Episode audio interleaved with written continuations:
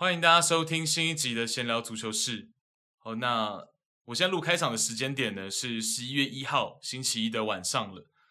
啊，但是等一下大家听到后面的内容呢，有一些是前几天就录好的，我把它穿插在一起。好，那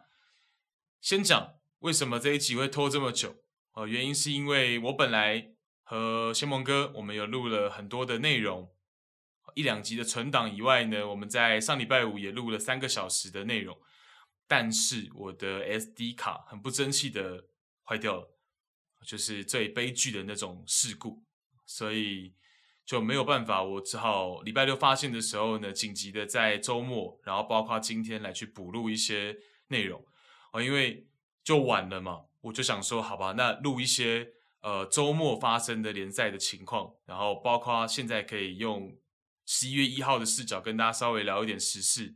哦，闲聊一小段也好嘛，我们不要整集的内容都是一些比较过期的，我不太想这样。好，所以大致先讲一下，等一下会提到的东西，包括了过期的国家德比，哦，双红会、法国国家德比、意大利国家德比，然后尤文图斯的部分，我多讲了最近的两轮，哦，比较近期的两轮是面对萨索洛，还有刚刚周末结束的面对维罗纳的比赛。然后还有德甲狼堡的部分，狼堡换帅的事情，好，然后包括前任主帅的一些情况，然后新任主帅的情况，好，然后换帅前后的两场比赛的一个对比。那因为这是我自己能够尽力去聊的部分，那等先蒙哥下礼拜我们再把我们一起合作会聊得更开心，大家听的会更开心的主题再聊。好，那。刚刚最新的消息当然是热刺换帅了嘛。好，那我为什么没有补录曼联跟热刺那场三比零？并不是我觉得这个不值得聊。哦，曼联当然他变阵了，终于呃可能呼应了很多很多曼联球迷的心声，希望不要再看到四二三幺了。哦，他们想要有一些尝试。哦，那索斯克亚就听到大家心声了嘛，用了一个三五二嘛，也呼应大家的。让卡巴尼跟 C 罗一起上场了，那我们也可以看到三十四岁的卡巴尼就是过去大家熟悉的那个斯巴达人的感觉，这名前锋很愿意回防哦，所以在任何的体系之下很好用哦。那包括了啊，我刚刚没讲到啊，我们这一期也会聊到上上周罗马跟拿破里的比赛，罗马跟拿破里的比赛。啊但是我就没有聊刚刚结束的拿破里跟 AC 米兰的交手，哦，原因是因为那场比赛其实重点就是三个，第一个是意甲裁判，其实真的大家如果常看意甲的比赛的话呢，其实他们裁判的吹罚，我认为了，呃，尺度上面的拿捏也未必比英超裁判好多少，哦，所以总归那场比赛就是被吹得比较支离破碎一点，比赛节奏上是这样。那再来第二个重点是在看比赛的过程当中呢，这个国外的赛评有一个去提到说，因为那个时候 Casey 拿到黄牌，然后有一个国外赛评就讲到说，哎，Casey 这是他本赛季第一张黄牌，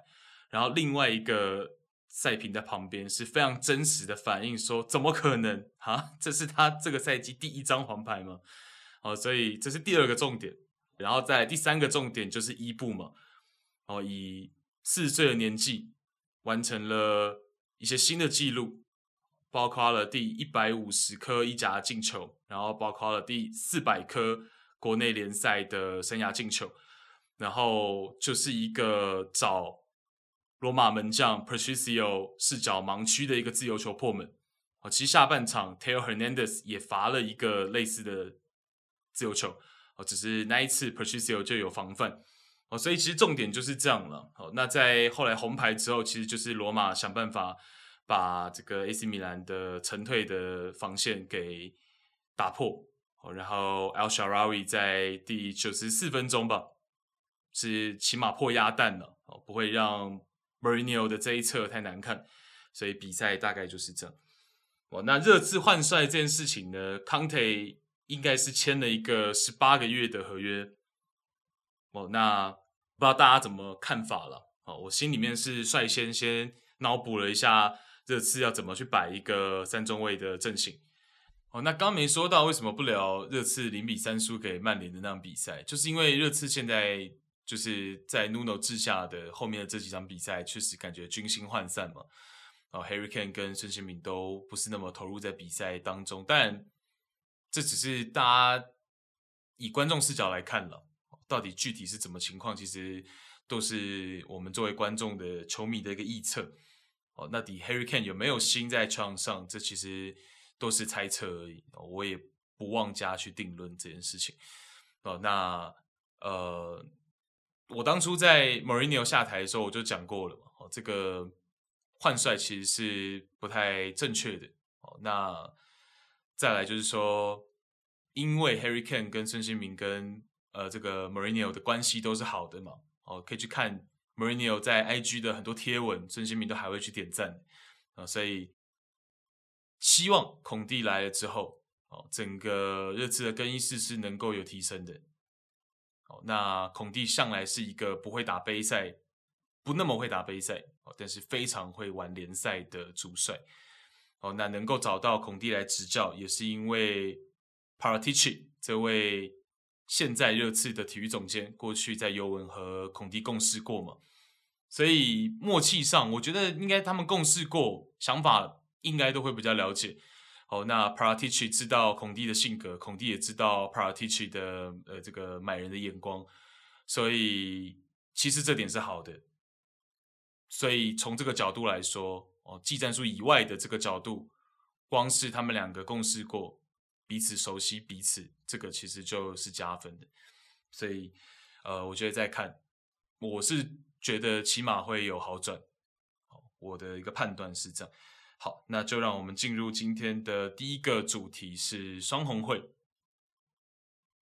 哦，那零比五的比数由利物浦赢下曼联。呃，那就如萨拉在赛后接受访问的时候说的，说半场的时候在更衣室队友之间已经在谈论到的是下半场，他们希望不要收手，好，能够进一步的取得更多的进球，想要创造历史。好，那换言之，这个比数是疯狂的，尤其上半场就是一个四比零。那赛后呢，其实我们台湾。国内那香港，包括可能国外有非常多的这个笔者，然后也有非常多的影片去谈论到的共同的一件事情，就是呃，索尔斯克亚曼联这边使用的高位逼抢的战术是不是错的，或者是说他错在哪？哦，那我的角度分几个点跟大家做分享。好，那第一个是我自己会把逼抢分成是对球。跟对人，好像是我之前单独聊意甲的时候跟大家讲到的，呃，维罗纳在前三轮跟包括过去几个赛季他们会用的人盯人的战术。好，那维罗纳那个时候就是采取的是场上十个人的人盯人，然后除了在低位的时候，就是自己的防线已经完全沉退，完全被压扁的时候呢，在自己防守的禁区才会去做。比较呃区域性，就是非盯人的防守。好，那除此之外呢，就会是一个人盯人的这样子的战术。好，那这场比赛双红会两队用的就是所谓的对球的逼抢。好，那对球的逼抢呢，个最简单的特征就是你会看到持球者有的时候会有超过一个人去施压他，好，去逼抢他。好，那光光是这件事情其实就有区别。哦，其实我不是觉得说高位逼抢一定是很简单，我们普及的一个概念就是阵型应该要是一个整体的，哦，就是说我逼抢的时候应该是像是曼联的四二三幺阵型，应该是要四条线并进，四条线联动，哦，这个当然在某些场景是对的，那如果没跟上也是错的，好，但是我们可以看到在这场比赛上半场，其实两队都不会。无时无刻，他整体阵型都是一起压上哦，连利物浦这边也是哦，他其实还是会留给对手进攻的时候一定的纵深，好，而不是说我一定是呃我的整体阵型全部压上哦。那差别在哪呢？那我觉得对球的逼抢有三个字，你要疯、快、准。疯就是你需要够疯哦，那快就是你到位率要够快哦，那准是你的预判要够准哦。那其实这三个字也不一定是说一定要都到位，那你因应你的对手嘛。哦，这样说我认为其实以利物浦来逼抢曼联的话，他们其实就没有到疯的程度，而他们这场比赛更多的是就是做到快跟准。好，那快就是针对持球者，你够快的去到位。好，那准呢，其实就是曼联球员持球的时候，利物浦这边他针对后续的出球点，再去做一个针对性的呃防范，或者是针对性的一个干扰。那利物浦在这块做的显然是比曼联来的更好。哦，一定的延误、一定的耽误的时候，其实持球者就会受压程度更高，更容易掉球嘛，因为他没有办法第一时间找到合适的出球点。好，所以这个地方是其中一个利物浦在高位逼抢做的比曼联来的更好的。好，那再来是我们讲整体阵型的一个框架。哦，曼联的这个四二三要去做高位逼抢，它确实框架来说不是特别好。哦，这个是普遍大家的一个共识，就是你的球队合不合适做高位逼抢。好，那我觉得不太适宜剑指 C 罗。哦，原因是因为呃，C 罗在皇马在尤文，它是存在于一个逼抢体系吗，它不是。哦，对，所以其实。当曼联、当索尔斯克亚要去执行一个高位逼抢战术，在赛前做这样制定的时候，我认为他们想当然尔知道，呃，C 罗不是那种能够全线快速骚扰利物浦后卫、中后卫出球的这样子的人选。哦，他愿意这样做，或许，哦，但是他能不能做得很到位，应该没办法。哦，所以这个其实是一个一个角度。哦，我认为他们赛前不可能不知道。好，那再来，其实就是说，为什么很多时候很多球队会把四二三幺用的像，譬如说像 Mourinho 会把四二三幺用的像比较工兵化，好像是之前在切尔西二期的时候，Oscar 或是威廉这样的角色去打到前腰的时候，你看他的这个回防，他的防守任务甚至是大于他的进攻任务的，有的时候其实就包含在其中。好，那这场比赛其实有的时候，呃，Rushford 会打到前腰的位置，有的时候是 Bruno 会打到防守前腰的位置，哦，就是在防守的时候会是站在前腰的位置，哦，可是在这个位置去相对应的，可能是要防到 Henderson，我们可以看到在上半场 Henderson 这个点常常是空出来的，哦，那就会有所损失，哦，在你实行你的高位逼抢的时候。好，那如果你除了 C 罗以外，你又有一个球员可能稍微给的压力小了，哦，那你的成功率当然就低了嘛。所以其实是在呃阵型框架上面，这是我要讲的第二个点。好，那第三个点呢，其实是越位陷阱这件事情。我们可以看到利物浦在这场比赛先发的 line up 前场的部分，比较让大家觉得说，哎，这样 A 一下的这种。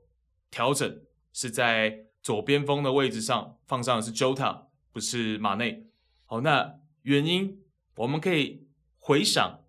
回看上赛季的第二次联赛的双红会，曼联跟利物浦是打成了一个零比零。可是，在那场比赛，曼联有几次越位？有八次。好，那这场比赛曼联有七次的越位。所以，同样执行高位逼抢。为什么差距这么大？在越位次数上面有一个很大的、很明显的特征是，利物浦的防线它是相对的能够执行越位陷阱，跟愿意去执行越位陷阱的。哦，他在很多时候，譬如说曼联可能持球在中圈靠后一点点的位置的时候，呃，利物浦那个时候在执行逼抢，他的防线就已经在观察了。哦，我要做越位陷阱呢，还是我要跟？曼联可能会偷袭前插的前锋，会去接应直塞球的前锋哦，所以呃，我们可以从上半场看到利物浦的防线会去做这样的事情哦。可是曼联的防线通常会选择的是沉退哦，通常就是选择沉退哦。所以其实，在防线身前能够利用的空间来说的话，利物浦这边一定是比较多。所以 Jota 这样子策应能力相对于马内来说好上一些的选择人选，就会提到先发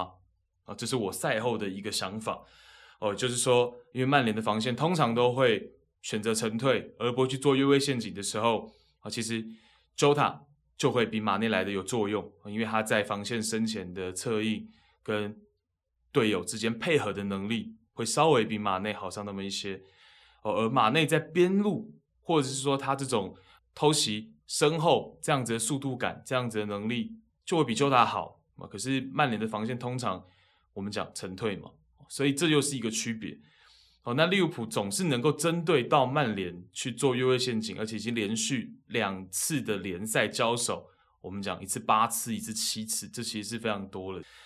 提供大家做一个参考，这是一个我比较个人的一个角度了。哦。然后也可以回推一下，就是说，哎，为什么是 Jota 做先发这样？好，那最后就是球员对战术接纳度的问题了嘛。好，那从利物浦拿到联赛冠军的那个赛季，利物浦就是一支世界足坛里面为数不多能够同时把 B 场和反 B 场做得很好的球队。哦，那就像是今年欧洲杯夺冠的意大利那样，哦，他有一脚出球的能力。他有后卫长传转移的能力，能够让他去做到反逼抢，能够让他去应对对手的逼抢哦。所以，包括我们刚讲的嘛，防线去做越位陷阱的时机，这都是能够凸显说利物浦这批球员他对这套体系、这套战术他的接纳度。哦，那相反的，曼联这边所有球员。到底适不适合这套体系？我认为还是更重要的。哦，相对于如果我们只是很不负责任的讲一句说高位逼抢，它就是应该要一个整体，每一条线每一条线连在一起去做高位逼抢的，其实并不然，只是这样。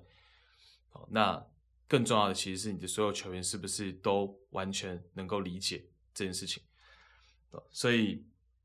我我认为索斯克亚在执行这套战术的时候，在这场比赛。他赛前不会不知道，好，他的球员，你如果要跟利物浦的球员去做比较的话，同样类似的战术，能不能做得比对手好？很难吗？我们能想到很难，他能想不到吗？我觉得他一定想得到，好，但是他就想搏一下，他就是想赌一下，能不能在上半场通过可能对攻的一个局面，一个大开大合的局面来取得一个并不差的一个比数跟战果。哦，那其实曼联在上半场没有机会嘛？其实是有的。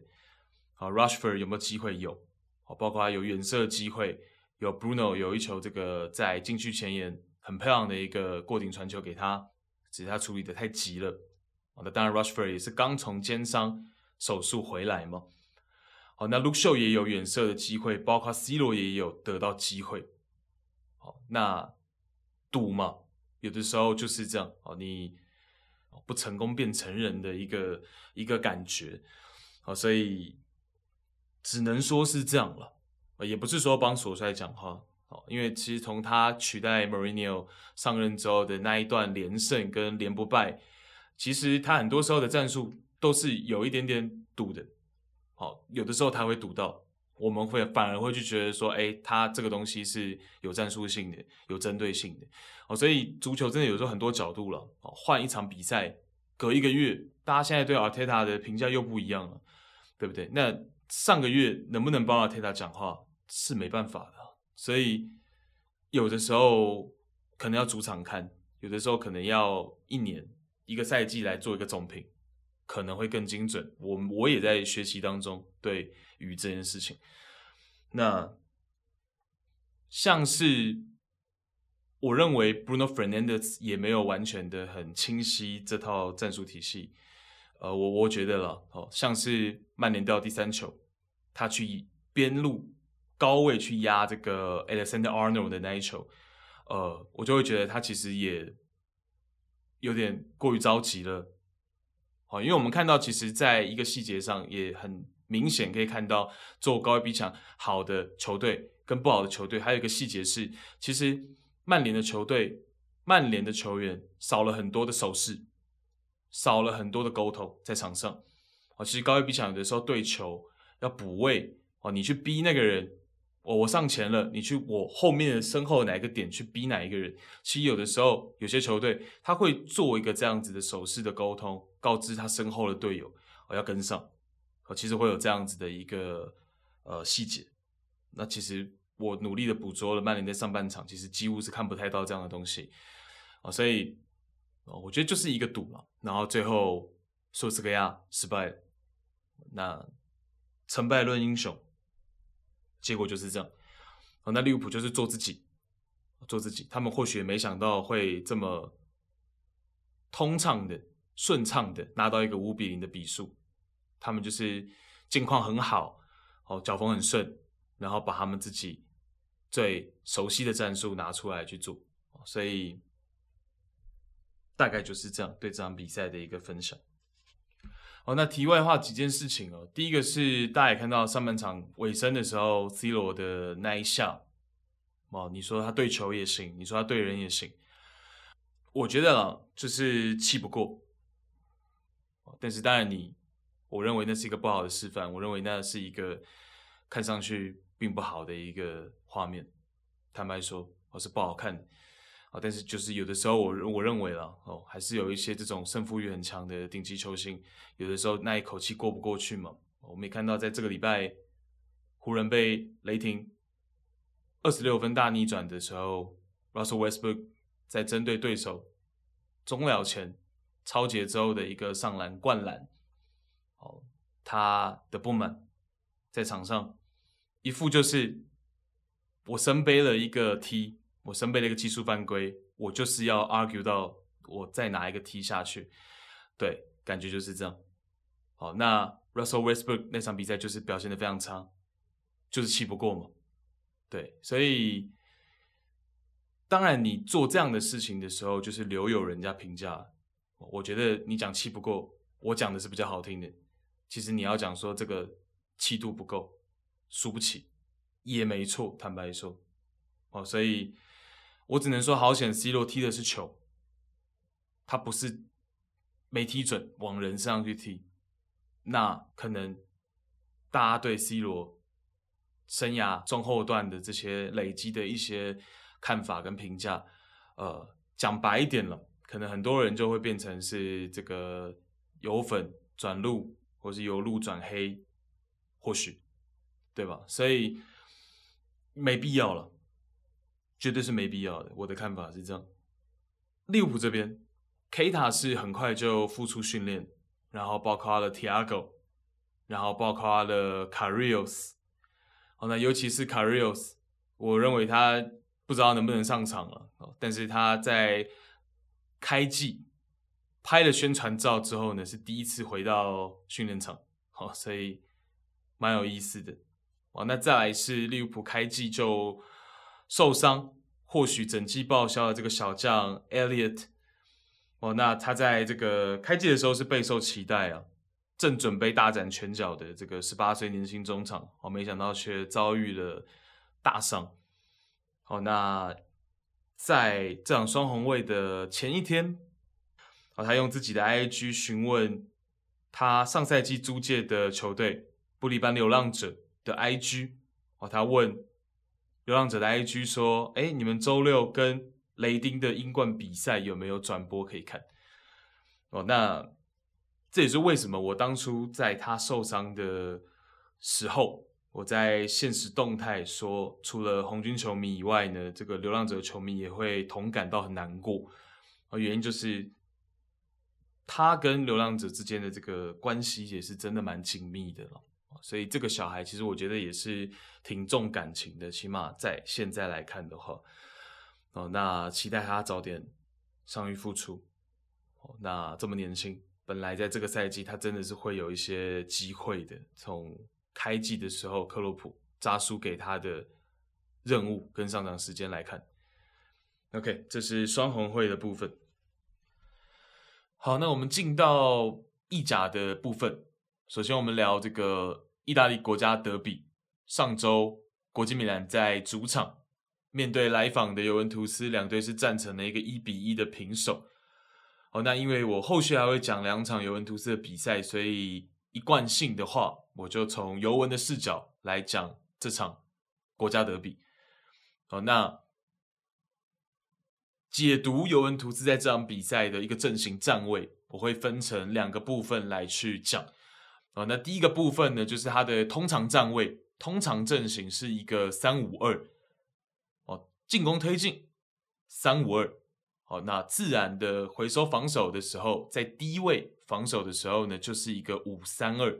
哦，这种转换大家相信也是非常习惯跟了解的。哦，就是两个翼位在进攻的时候往前推，推到中场甚至前场。呃，那防守的时候呢，两个翼位回收跟防线跟三个中卫去平行。啊，这也是这个是一个他们通常的一个站位的模式，就是一个三中卫的体系。而且在这场比赛是相对来的对称。哦，就是左边的边中卫 Chiellini 跟右边中卫 Danilo 是对称的。哦，然后左边的翼位 Sandro 跟右边的翼位 c o t r a d o 是对称的。那第二个部分来去解析他们的一个阵型站位的时候，哦，情境会变成是在高位防守，也就是执行高位逼抢的时候，会从一个三五二的阵型呢，变成一个四四幺幺的阵型来去做高位的逼抢跟防守。哦，那阵型跟站位的转换。就是左边翼位 Sandro 会回收，跟三个中卫变成一个四后卫的防线。好，那 c o t r a d o 右边的翼位就留在中场，变成一个四中场。好，那双前锋 Marata 跟 Kulusevski 在高位防守的时候呢，是一个一一的这样子的站位。好，那为何是一一呢？因为阿莱格里在这场比赛有额外给 Kulusevski 一个盯防的任务。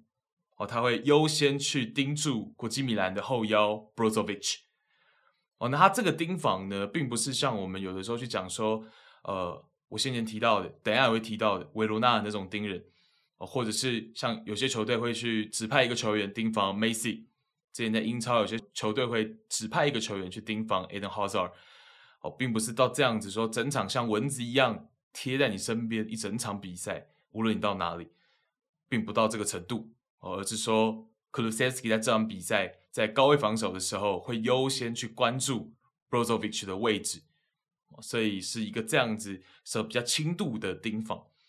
哦，所以这件事情其实，在场上我是捕捉到，但是有点模糊。坦白说，我有一点点不是那么的确定。哦，直到赛后阿莱格里接受访问的时候，刚好记者问到他说：“哎，这场比赛在选择 Murata 的双前锋搭档的时候，为什么不是选？” Dybala 而是选择 Kulusevski。哦，那阿莱格里就讲说，呃，因为他认为这样的盯防任务 k l u s e v s k i 能够做得比 d i b a l a 来的更好。哦，盯防 Brozovic 的任务，哦，所以他讲的很清晰，那我也比较放心，确实看的是对的。OK，那如果要说他这个高位逼抢的大致的模式，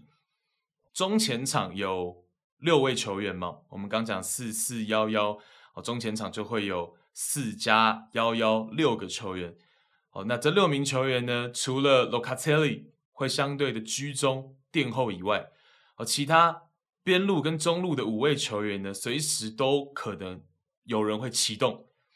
哦，去吹响这个逼抢的号角。哦，那其余的四个人呢，就是顺势有默契的跟上。好，那尤文的高位逼抢呢，就有别于我前面讲双红会的是对球的逼抢。哦，那尤文的这一个高位逼抢的体系，它就是对人的逼抢。哦，它就是一个人去 mark 住一个目标。哦，只不过 Kulusevski 对 Brozovic 有比较额外的溺爱。那其他人呢，其实就是随机应变。譬如说 Murata 压到了国际米兰的门将 h a n a n o v i c 的这个位置的时候，那可能 Cuadrado 去压他们的边中卫 Bastoni，然后可能 Bentancur 去压 Skriniar。就是随机应变，但是我就是通过我中前场的这五个人去压住你门将，加上三个中卫，加上你的后腰 Brozovic，刚好是五对五的一个这样的情况。哦，那我认为这个也是有一点小小的针对性，是因为阿莱格里可能知道，哦，国际米兰虽然上个赛季跟这个赛季踢的都是同一套的三五二，哦，那体系上面也没有变动太大，但是 Inzaghi 治下的国际米兰。这个赛季到目前为止，我们可以看到 Brozovic 回撤帮助三名中后卫去持控球的这个比例频率是来的更高的。好，他会更频繁的去辅佐三名中后卫在后场的一个传控，所以当他设置了一个 k l u s e v s k i 对 Brozovic 这样子的一个人盯人的时候，那其他的四五名球员。他也相对的会比较有清晰，就是说，OK，那 Brozovic 有一个人去负责了，那我们那个盯防目标会来得更清楚一些。哦，那也在人数上，就如同我刚刚讲的，五对五的一个匹配，会让你的高位逼抢更有成功率。所以这个是一个角度跟看法。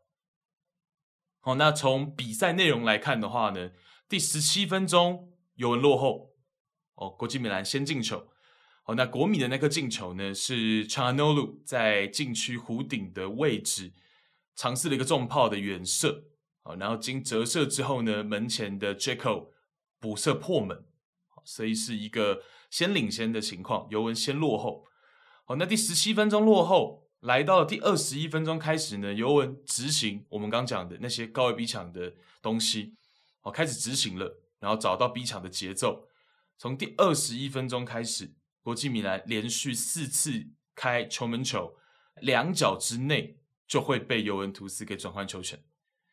也就是说，从尤文开始执行高位逼抢之后，国米连续四次的球门球都没有办法传递超过两脚，就被尤文给断下。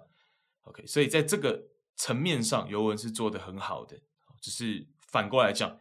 就代表说你在很迅速。很高的位置就能够逼抢成功之后，但是你的反击成功率不是特别高啊，所以这是反过来尤文的一个问题啊。但是起码实行高位逼抢之后，效率是好的。好，那从数据来看的话呢，Benton Core 贡献了三次的抢断，两次的拦截。好，那另外 McKenny 也贡献了一次的抢断，三次的拦截。好，所以几名的中场球员其实在防守的数据。在高位逼抢实行之后都有贡献哦。那当然，从国米的角度，受到逼抢的时候，其实门将除了走地面的一个传递以外呢，他还有另外一个选项是，他可以起长传找前场的高点 Dzeko。哦，当我门将 Handanovic 受压的时候，我其实还有另外一个选项是长传找前场的高点 Dzeko。哦，可是因为尤文图斯其实两名中卫，大家知道意大利的这两位老将布努奇跟 Kielini 他们的身体强壮，哦，对抗能力也好，哦，所以其实从第二十一分钟到上半场结束为止，Handanovic 也尝试了四次，在受到逼抢的时候选择大脚找 Dzeko，好，可是那四次也只有一次，国际米兰能够成功的把球权给稳定下来，啊，所以。在高位防守的部分是这样子跟大家去做一个解析，尤文其实是实行的很成功的，也一定程度是把比数锁在了这样的零比一。其他的一些比赛细节，哦，场边的一些讯息，包括了呃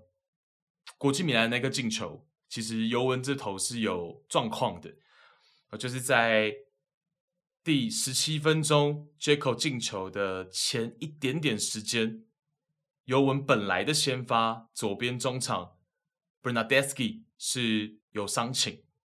哦，那他有伤情的情况下，但是他跟场边讲说：“再给我一分钟，我看看我的状况能不能撑下去。”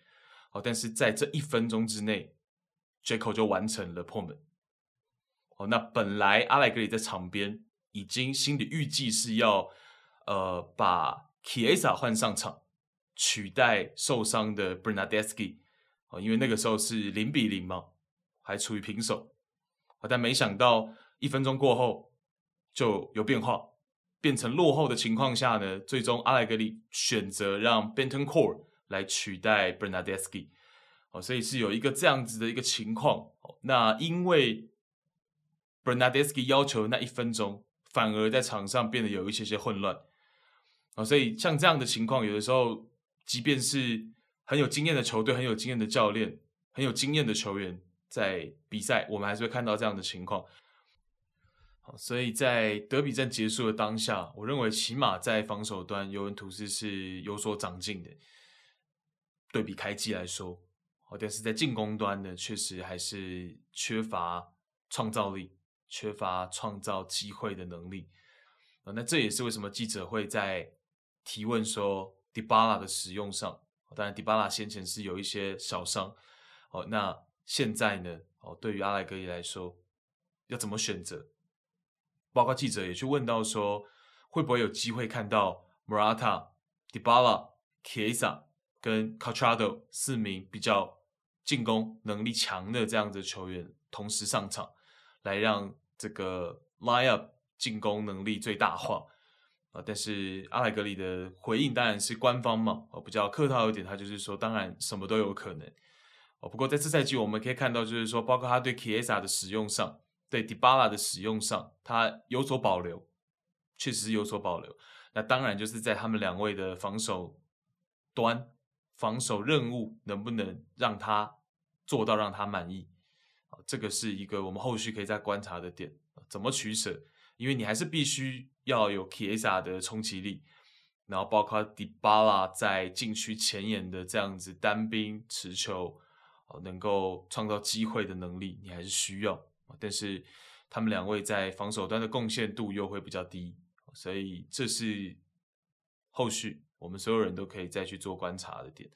好，那在德比战之后，我对于尤文的感想，那个时候我在笔记上是写下了一句话：是目前的尤文属于谁都可能会赢，谁也可能会输的情况。那德比战的当下，我是这样认为的。哦，因为这个一比一基本上算是捡到，哦，那刚好是国米在中场前禁区有一个 VAR 判决的犯规，哦，那迪巴拉才能够去执行点球，最后才能够收获这一分的积分，哦，所以就单论这场德比战来说呢，国际米兰绝对还是做的比较好的一方，但是两队都有各自的一些些的小问题。只不过我在这赛季确实是对尤文图斯看的比较多一些，哦，所以熟悉度高，我比较能够评价的准确一些。那国米的部分之后如果有再呃回看更多的这赛季前面的比赛，然后包括后续的一些比赛，再来做一个小总结吧。呃，那我可以说的是，国米这边其实创造力也不是特别的足。我们可以看到他在场上正中最有创造力的球员呢，还是 Barella。哦，那 Barella 也是上赛季的意甲 MVP，也是此时此刻现在意甲翻看数据，在所有的球员里面创造机会数一数二的这个球员，到目前为止这个赛季。哦，那所以 Barella 要做的事情很多。哦，那 Calhanoglu 在角色上。我觉得还没有完全把他的能力给凸显出来。哦，暂时可能他需要做很多防守的任务，然后在反击上面他可能有一些呃出球的重任。哦，那再来可能是角球，然后罚定位球这样子的一个呃任务。哦，但是我觉得啊，相对于上赛季在 AC 米兰来说，啊，Calhanoglu 的这个光芒呢，在目前是有点暗淡的，那所以。看是怎么样能够去凸显他，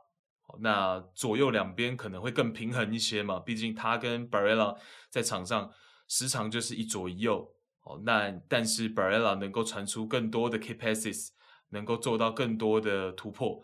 哦。那乔诺鲁这边怎么样让他的光芒跟他的特长可以再发挥的更好？我觉得这是 Inzaghi 也是一个小课题吧。这提供给大家一个。简单的想法，那至于其他的更多的东西，关于国际米兰的部分，就希望再了解的更完整一点，再跟大家分享。好，那我们紧接着来聊国家德比过后，尤文图斯在本周的一周双赛。那我们的重点呢，会放在和维罗纳的那场比赛，就是稍早结束的那场比赛。好，那周中和萨索洛的比赛呢，我们就两三分钟稍微带过，尤其是放在。萨索洛的部分，那萨索洛在和尤文的比赛的在前一轮是交手的威尼斯，哦，那和威尼斯那场比赛呢，可以用轻取两个字来形容，因为两队的差距其实明显就在硬实力上。哦，所以在那场比赛其实就是两个重点。哦，第一个重点是萨索洛在那一场比赛受，呃，应该说伤了他们的主力边前卫 u r i c i c。完，那 u r i c i c 的受伤也导致隔一轮面对尤文图斯，他们把年轻的小将 Chari 顶上先发来顶替受伤的 u r i c i c 好，然后也是这个赛季第一次尝试四二三幺阵型以外的阵型。好，在面对尤文图斯那场比赛，就是用的四三三，然后让 Traore 出现在四三三阵型里面的中前卫，哦，走中前卫的部分。哦，所以这个是一个后续可以观察的影响哦，因为 Urich 在这个赛季年轻主帅 Dionisi 的帐下其实是非常受到倚重的哦。那 Traore 还有他比较稚嫩年轻的部分，所以这个还值得再观察。哦，那再来是在萨索洛和威尼斯那场比赛，萨索洛的中场二十二岁的本土中场球员 Fratesi 是攻入了自己意甲生涯的首球。好，那 Frattesi 在进球之后呢，也是到场边和他们的主帅 Dionisi 来了一个激情的庆祝。好，那我会单独提出来，就是我对那个场景跟画面是喜欢的啊，因为我向来很喜欢这种将帅之间在场上真情流露的那种画面，所以我相信 Dionisi 也是替。Fratesi 很开心哦，因为其实这个年轻中场是有他的能力在哦。那果不其然，隔一轮面对尤文图斯的时候，好事就接二连三，Frattesi 又攻入了那场比赛的第一球。那这就就替他开心哦。那他其实不管在四二三幺里面打一个比较靠前的后腰，或者是他在四三三里面担任。中前卫的角色，我其实都可以看到，就是说他其实在一些后插上的能力跟时机把握还不错，所以这个是呃，我觉得他终于有把自己的一些技术特点给展现出来了，尤其是在进攻的部分，所以是替他开心。呃，那和尤文那场比赛大家也知道，哦，最后就是一个尤文图斯好不容易扳平比数，哦，那其实 Dionisi 这边萨索洛其实已经有一点半放弃。要取得三分的这个念头了，就是想要守成一分积分也 OK 哦，毕竟客场哦。但是结果在最后最后的一分钟半分钟哦，尤文图斯算是犯了错误了哦，那让 Brady 在中线球场中线附近呢传了一个非常漂亮的过顶哦，然后这个法国籍的后腰萨索洛这边 low pace 是完成了一个偷袭，然后最后是一个单刀的挑射破门。那这个跑位其实是很漂亮的，是因为 low pace 在整个萨索洛的体系里面，他就是那个沉退的防守型的后腰哦，然后帮助球队两个中后卫去做持控球，这个位置是相对很深的哦，所以在那个时机点，他居然是选择哎稍微往前去跑哦，然后最后刚好也得到了一个这样子单刀的机会，所以有的时候你到了最后的一分钟。你的积极跑位还是能够给你带来一些很好的结果，对吧？所以，呃，比赛就是这样。哦，那赛后，阿莱格里也是称赞迪奥尼西这位相对年轻的主帅嘛，啊，认为迪奥尼西的球队其实从，呃，这赛季来说，或者是上赛季迪奥尼西在帮助他的前东家升级的时候，哦，其实都展现出来这位年轻主帅他的一些魄力跟能力。那。比较重点，我们放在面对维罗纳的这一轮呢。那、哦、怎么说呢？因为维罗纳之前我们在单独聊意甲的时候，也跟大家聊到过，维罗纳在第三轮结束之后就换帅了。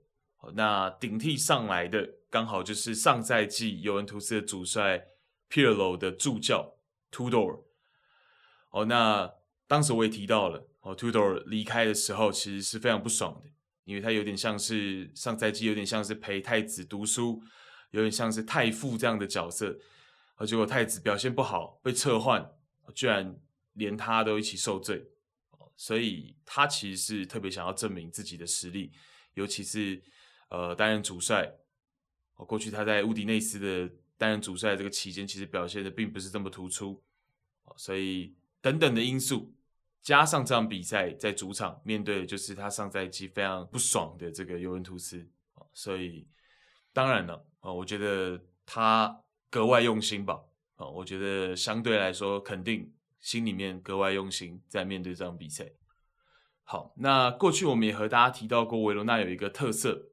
就是在过去两任主帅过去的几个赛季，他们有一个既定的球队文化和战术核心，是全场十对十的人盯人。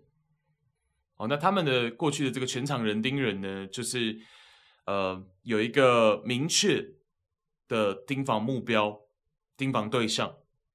然后呢，是在除了低位防守以外，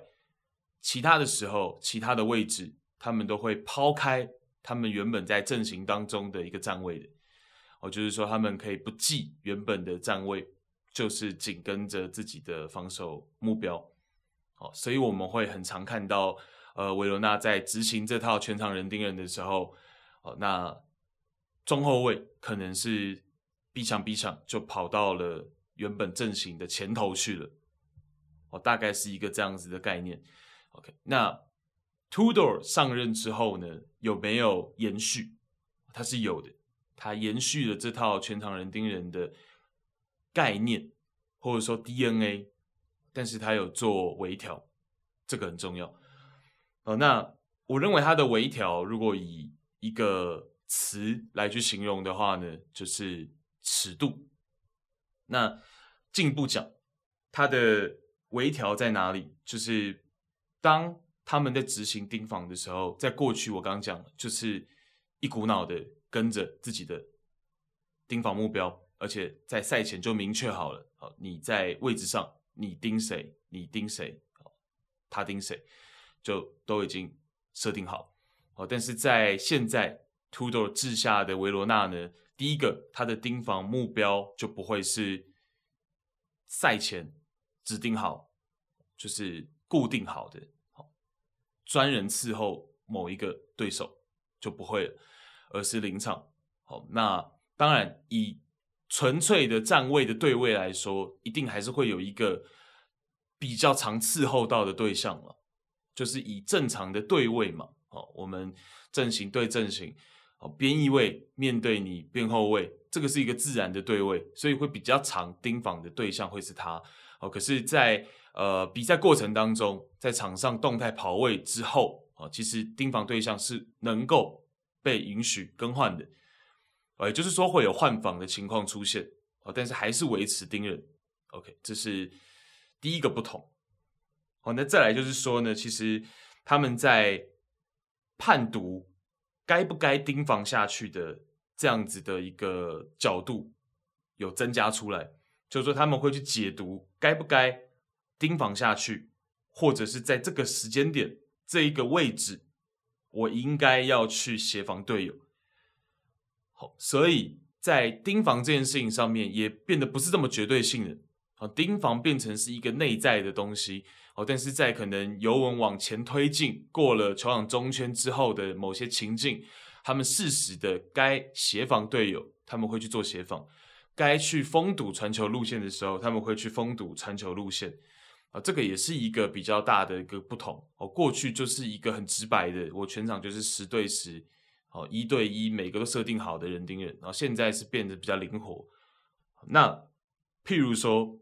如果尤文在推进的时候，他的阵型可能本来已经把可能维罗纳压得比较扁了，自己的阵型也收缩的比较窄了，因为往前推进嘛，变得阵地战。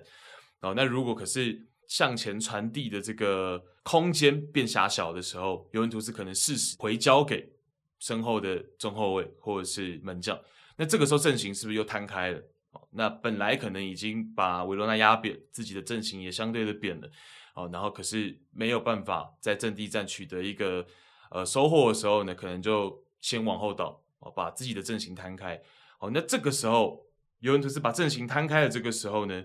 维罗纳的盯人内在就很重要了。哦，那在摊开的一瞬间，维罗纳又会在全场盯人这件事情上面做得很直接。哦那你把阵型一摊开，我就一个人对出去，一个人对出去，一个人对出去，又把全场盯人的这个内在给实行了，哦，所以大致是一个这样子的体系。哦，所以在这场比赛，呃，尤文图斯其实是遭遇了很多的麻烦。哦，那我们再提一个数据，就是说维罗纳在防守上，这个赛季整个意甲联赛，他们的场均抢断和拦截都是排在第四，然后他们的犯规次数是排在整个意甲联赛第二。也就是说，他这一套盯人加协防的这个防守硬度是很够的。然后甚至是成功率其实也是来得不错的。然后在进攻端，其实 Tudor 来了之后，其实也给维罗纳注入了很多算是革新，或者是算是进步。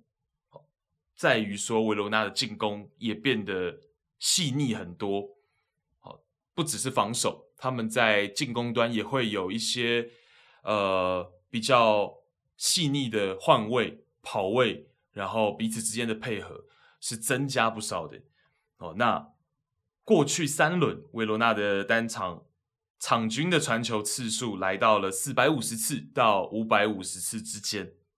哦，那跟换帅以前的，就是说前三轮这个赛季的前三轮相比呢，前三轮的场均是不到三百五十次的。哦，所以其实这个是相去甚远的。就是说图豆执教之后，慢慢慢慢改善改善，然后让球队去吸收他的战术理念，到最近的三轮。我觉得已经达到了一个比较明显，就是说框架明显的这样子的一个程度了。我们可以看到传球次数上面是稳定的在增长的。哦，那球队的配合细腻度上面也是好很多。譬如说他们打一个三四三，哦，那有时候可能在前场我们会看到边翼位在边线的位置站在那里，哦，然后可能边中卫上前去支援了。那边翼位把球交给。上来支援的这个边中卫，那变成是边中卫在边线持球，然后这个时候边翼卫他会就是绕了一个顺时钟，然后跑到禁区里面，哦，是进行一个这样子的一个换位跟一个前插的方式，哦，类似这样子的事情，在维罗纳的这场比赛是看得很明确的，就是他这个是有演练过的。对，提到提到这些，真的是也要额外讲一下，就是说，不是说过度的夸赞或者是怎么样，而是说，确实以这个赛季我看了蛮多的球，那维罗纳的这一套战术体系执行力真的算是蛮好的。那我们这个还是要长远的看，到底他过去执行的那样的全场人盯人比较单纯，那现在等于算是尺度上拿捏了，但是相对的也复杂化了。那延续整个赛季球员的体能啊，或者是整个赛季最后的一个战绩表现啊，这个我觉得还是要以观察的角度来说。好，那我们把主视角放回到这场比赛，两队在攻防之间博弈上有一个很大的重点。维罗纳的体系是刚刚讲的盯防加协防哦，那当他套用在尤文图斯身上的时候，好，除了我刚讲的。尤文图斯如果是紧密的阵型，再重新摊开，好，那维罗纳会执行一个比较明确的全场人盯人，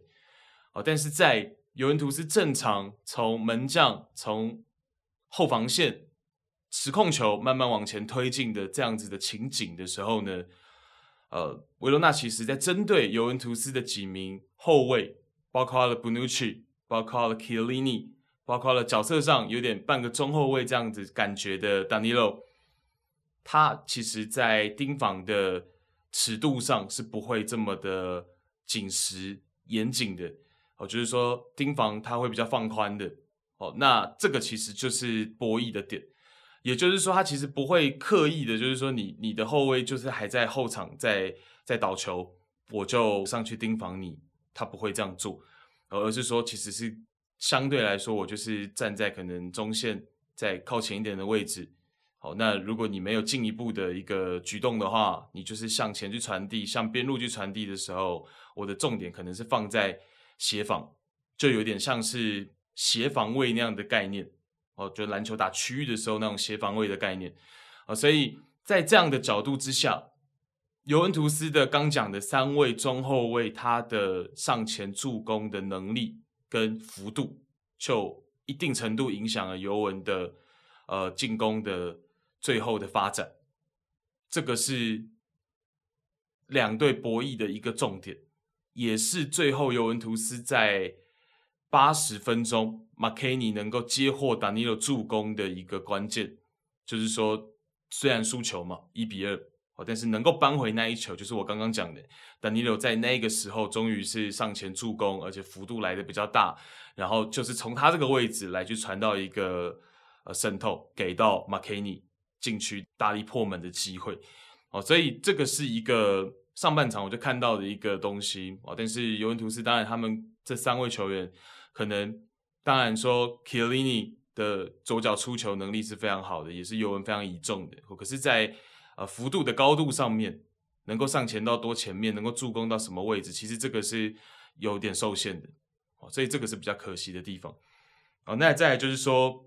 人盯人嘛，维罗纳在人盯人的情况下，针对尤文图斯几位，可能譬如说像是莫拉塔，哦，当然我们都知道莫拉塔其实在背身接应的这个能力上面本来就，呃，是他的弱项，哦，那整场比赛他非常非常的不舒服，就是。背身接应，在我的印象当中，应该就成功的那一两次，可是失败的可能七八次，甚至是加上可能被犯规，可能达到十次都是失败的。啊，所以其实，呃，维罗纳抢在莫拉塔身前的这种断球，或者是在他的身后去扛他，然后让他不舒服，然后拿捏犯规尺度，最后也可能没有掉球权，这样子的比例跟次数是很高的。哦，所以尤文在进攻推进这件事情上面，面对维罗纳的这一套盯人加协防，这场比赛尤文图斯很不舒服的。哦，那第四十四分钟，迪巴拉其实是有错过一次在攻防转换的时机点上面的一个很好的机会啊，最后的射门是打在了门楣之上。哦，那其实这个就是维罗纳过去全场人盯人的一个比较大的隐患，就是说你没有办法嘛，在自己进攻。的过程当中，哦，如果被断球了，哦，如果失去球权了，你要攻转守，那一瞬间，其实你很难再回归到马上的对位，哦，人盯人这件事情上面会一时之间没有办法做到百分之九十、百分之一百，哦，所以那个攻防转换的时机点其实是尤文另外也能把握的，但是迪巴拉在第四十四分钟那球其实是非常可惜的，哦，如果以过去数字上来说最好的。那一个赛季，这球可能对他来说是必进球的哦，所以是非常可惜的。哦，然后中场进球员通道的时候，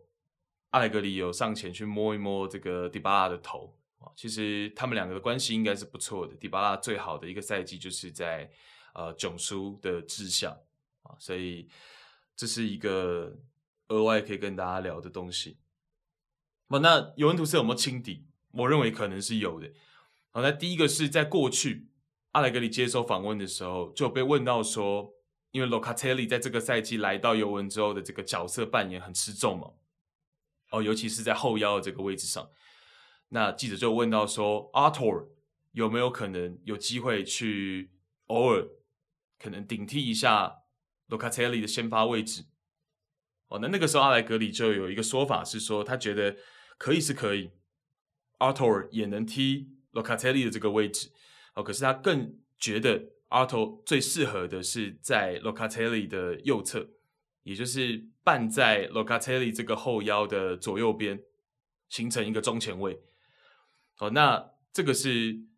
一周以前还是两周以前阿莱格里自己的说法？哦，但在这场比赛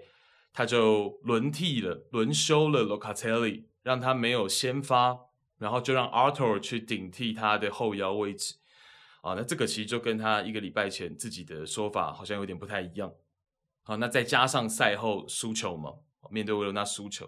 哦，那阿莱格里的讲法就是说，他原本以为自己的球队是比维罗纳来的强的，哦，但没想到是维罗纳其实以现在来说，感觉球员的能力跟自己的球队也没有差距这么的大，所以有没有轻敌？我认为可能是有的。哦，那再来一个角度是，前面我们才刚聊到面对国际米兰的时候，面对国家德比的时候，在高位逼抢、高位防守的一个布置上是比较严谨的，是比较有设计的、有安排的啊。可在这场比赛可以看到，尤文图斯不管是在攻还是防，我认为面对维罗纳他们的这个安排程度都远远不及国家德比。哦，所以就这个角度来说，我也觉得是有一点轻敌的。哦，那其实你在现代的足球，我认为其实世界，呃，你说列强也好，跟中游球队也好，不管是哪个联赛，我觉得差距是有缩小的。我从这个赛季来看的话，所以你任何的轻敌，任何的一点松懈，都有可能让你这场比赛失去最后的积分。好，这是我的一个看法。好，所以。呃，这是尤文图斯的一个这个这个赛季，我们到目前为止，截止目前为止的一些看法跟近几轮的回顾啊。那至于阿莱格里有没有下课危机呢？我觉得不好说。好，那但是可能短时间不一定会吧，不一定会吧。原因就是因为呃。就我的感觉，尤文图斯这个赛季本来在意甲，他的争冠的这个能力就不是期望值就不是这么高。哦，那找阿莱格里回来呢，就是有一点点半重建的味道。呃，之前高层也讲了嘛，就是说对于尤文图斯来说，虽然离开了 C 罗，但是顶替的人呢就是阿莱格里，所以是那样的一个角度，就是一个安军心的味道。所以，如果真的在短时间又把他请走，我就会觉得是错误的决定。坦白说，我认为还是需要给他一点时间。我认为还是需要给他一点时间。而且，实际上，大家听我这样子去细一点的聊的话呢，其实他也不是说，哎，我就是固定都用同一套。就其实主场还是有一些些变化的。所以，我觉得还可以再观察。包括某些本来就在对比较久的球员对他的信任度，这也都是观察的点哦。但是我们也可以看到，就是 Nedbed 在这几轮都有这种在贵宾席暴跳如雷的举动了啊，所以呵 呵我觉得也不好说，我觉得也不好说。但是我个人会觉得，如果短时间内就让他下课，这是不明智的。哦，那当然 Tudor。维罗纳这边也很值得大家观察，然后我也很希望整个赛季结束之后再来回看这支球队在这个赛季的整体的发挥。好，那最后一甲联赛我们要提到的是，在联赛第九轮，罗马面对到拿破里，两队最终的比数是一个零比零战成平手。好，那在赛前呢，这场比赛其实对于两队来说都有它的重要性存在。罗马部分是在此前刚刚于欧会杯一比六的比数败给了上赛季的挪威超级联赛冠军博德闪耀，哦，所以在周末回到联赛面对到拿破里，寄望的就是一个士气上的止跌回升。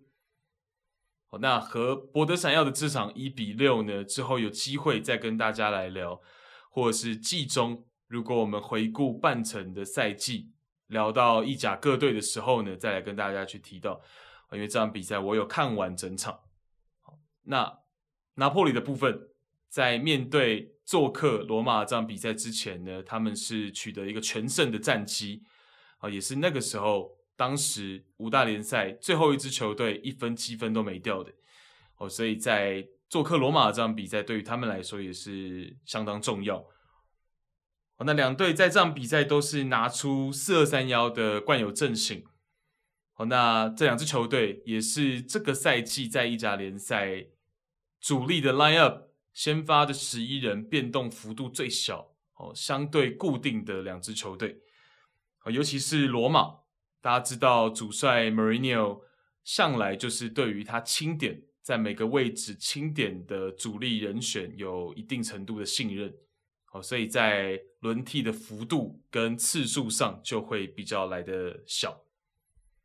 好，那这场比赛呢，我们不会把重点放在聊技战术，哦，我们就简单的聊一下球员之间在场上的发挥跟对决。那首先我们聊的是拿破里的单中锋 o s i m a n 对决罗马的两名中后卫曼奇尼跟伊巴涅斯。好，那这个对决的重点呢，就是在于身体素质即是天赋这个 hashtag。o s i m a n 的转会费身价，其实一定程度就是体现在他的这个身材天赋嘛，身体天赋。好，所以在这场比赛，我们可以看到中锋跟中卫之间的这个对决，有几个情景可以提供大家来去想象一下，然后来去参考一下。好，那第一个情景呢，就是曼奇尼跟伊巴涅兹这对中后卫的组合，有的时候他们即便已经先到位了，可是还是会被后来卡位的欧西门给得到位置。好，所以这个就是我刚讲的嘛，身体即是天赋。哦，明明我已经先到位了，可是奥西门一卡位，位置就还是会让给他，还是会被他给抢到。这个是第一个情景。哦，然后第二个情景呢，是因为忌惮奥西门的高度和弹跳力，所以在争抢高空球的时候呢，两名中后卫通常都会选择提早起跳。好，那在一次曼奇尼提早起跳，然后奥西门。后跳这样子的情况下，呃，曼奇尼有一点就是手肘向下撑的这个动作，好，但是裁判并没有吹犯规，奥西门有一些不满意，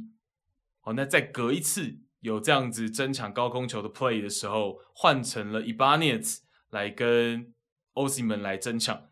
好，那这一次呢，伊巴涅兹一样提早起跳，奥西门反而索性就不跳了。让伊巴涅斯坐飞机，哦，那伊巴涅斯提早起跳，结果还冒顶了。那没有跳的欧西门呢，就顺势想要把这个落地的球呢给拿了，然后持球向前推进，结果被裁判制止吹停，然后吹了犯规。哦，所以这个是一个第二个情境的分享，哦也就是代表说欧西门的这种弹跳力跟高度。中后卫要去针对他应付他的难度在哪里？好，然后方式是什么？在这场比赛，好，那这再来呢？第三个情境就是欧西门除了他的身体素质跟对抗能力之外呢，他的冲击力跟速度也是不错的。好，所以曼奇尼跟伊巴涅兹这两名中后卫在这场比赛还有另外一个任务是要看管越位线。好，那这场比赛这个部分他们就做得很出色。整场比赛下来，制造了奥西门有一共五次的越位。好，那相对整个赛季的场均零点九次越位来说的话呢，这场比赛奥西门的越位是有点超量的，哎，就代表说罗马的两名中后卫做的是不错的。好，那以上三个情境情景呢，就是要让大家来去看出来说，这种呃中锋跟中后卫之间的对决。那当这个中锋的身体素质也好啊，他的能力也好，速度也好，呃，有点超负荷的时候，哦，那两名中后卫要怎么样去应付他？这个大概是这样的一个分享。好，那另外罗马的单中锋 Abraham 在这个赛季转会来到罗马之后呢，其实是担任很重要的角色。啊，那也进一步我觉得把他的球场性格给凸显出来。展现出来，哦，那在场上我们可以看到，Abraham 常常会有一些习惯性的去指示队友的一些手势啊，或者是呼喊声，哦，然后相对而言会来的比较激动一些，啊，他的手势可能是指示队友的跑位，或者指示队友传向自己这里，或者是防守的时候可能去指挥一下队友，哦，那这也显示了他的投入程度嘛，还有我刚刚讲的性格。哦，只是我觉得这种东西有的时候可能过犹不及，就是会需要他可能稍微注意一下。有的时候情绪或多或少有点过度的时候呢，会不会反而影响到他在场上的发挥？这个是我觉得小小的担忧了，目前还没看出来。哦，但是就是小小的担忧对于他这个部分。哦，那像先前罗马做客尤文图斯的那场比赛呢，有一个点球。上半场终了之前的一个点球，哦，然后主罚点球的是法国的国脚 Veretout，Abraham 有尝试要跟他争取，哦，但是 Veretout 没有选择给 Abraham 这个机会，哦，因为那个点球是 Abraham 制造的嘛，哦，那最后 Veretout 没有把点球罚进。但是我认为 Abraham 做得很好的是，他去随即上前鼓励 Veretout，好，然后告诉 Veretout 一些鼓励的话或者是激励的话。我觉得这个举动是 OK 的，好，然后那个争抢的动作呢，其实比较像是争取，哦，并不是像我们常常看到那种抢点球的时候会有一点点不愉快，就是上前去跟 Veretout 争取的那种感觉而已。所以我觉得，呃，Abraham 的能力在罗马能够放大，他的性格也能够在罗马放大，这对于他整个职业生涯来说。截至目前为止，这个转会或许是不错的。OK，那这是简单的分享了哦。当然，拿坡里的战绩是好的，然后罗马有浮动，这两队其实都还有很多东西可以聊。但时长的关系，这个部分我们先聊到这。好，那紧接着呢，我们是聊法国国家德比，马赛在主场面对来访的 PSG 巴黎圣日耳曼。那同样是一个零比零的比数，同样是握手言和的结局。在赛前，刚好我也写了一篇关于马赛的文章，去提到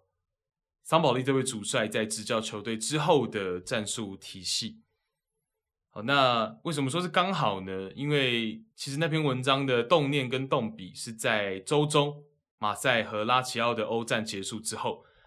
好，那我也是写完文章。才后知后觉，原来周末是法国国家德比，所以其实是一个刚好的情况。啊，那为何要大费周章的写文章来去分享桑保利在马赛的体系？哦，那原因就是因为他的三三幺三三三一三的三中卫体系框架，确实和现代大家所熟悉的三五二三四三。有区别，好，那明显的区别呢？最明显的区别就是在于说三三幺三嘛，它的三中卫身前的第二条线是三个中路的中场，也就是说，并没有我们所熟悉的设立边翼位的位置，也就是说，三中卫的前一条线、第二条线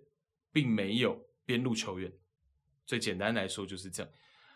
好，那这里要先跳脱出来跟大家聊一件事情，就是说边翼位，我们常常会讲，尤其是我俗称就会去讲说，呃，三中卫体系，三五二也好，三四三也好，就是会设立所谓的边翼位这样的位置。好，那有些球评还是会习惯去讲说他是边后卫，或者是呃，有些球评会去讲说他是左右中场。好，其实这就是大家在中文的一个习惯。好，那如果我们以英文来说的话呢，讲边翼位，英文也有两种，一种是讲说它是 defensive midfielder left 跟 right，然后另外一种呢是讲它是 wing back。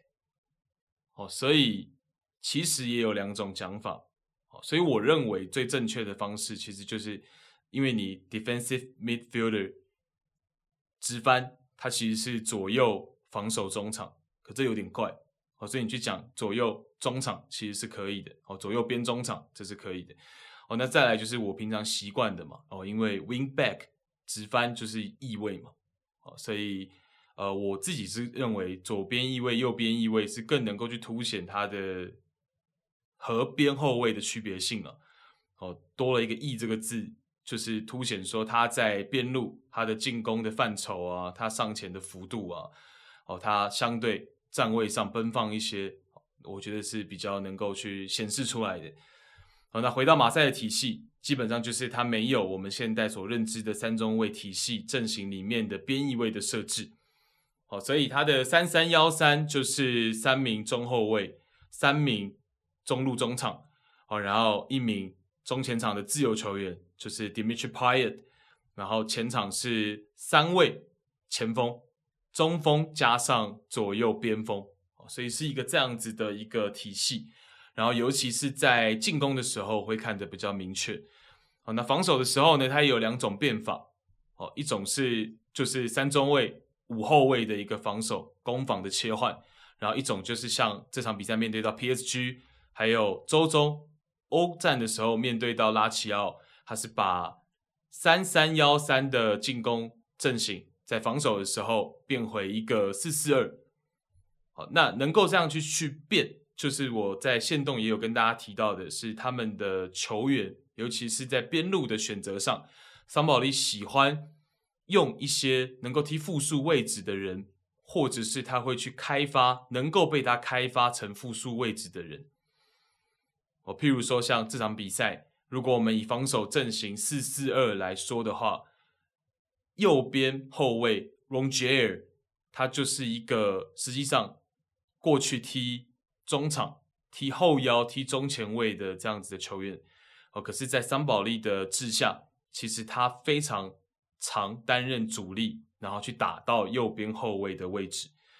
哦，那当他在防守的时候站在右边后卫，进攻的时候，他就会被挪到前提到我们刚讲的三个中路中场的位置。哦，那形成一个。他本职的一个中场球员，就是得恢复到本职，恢复到原职。好，那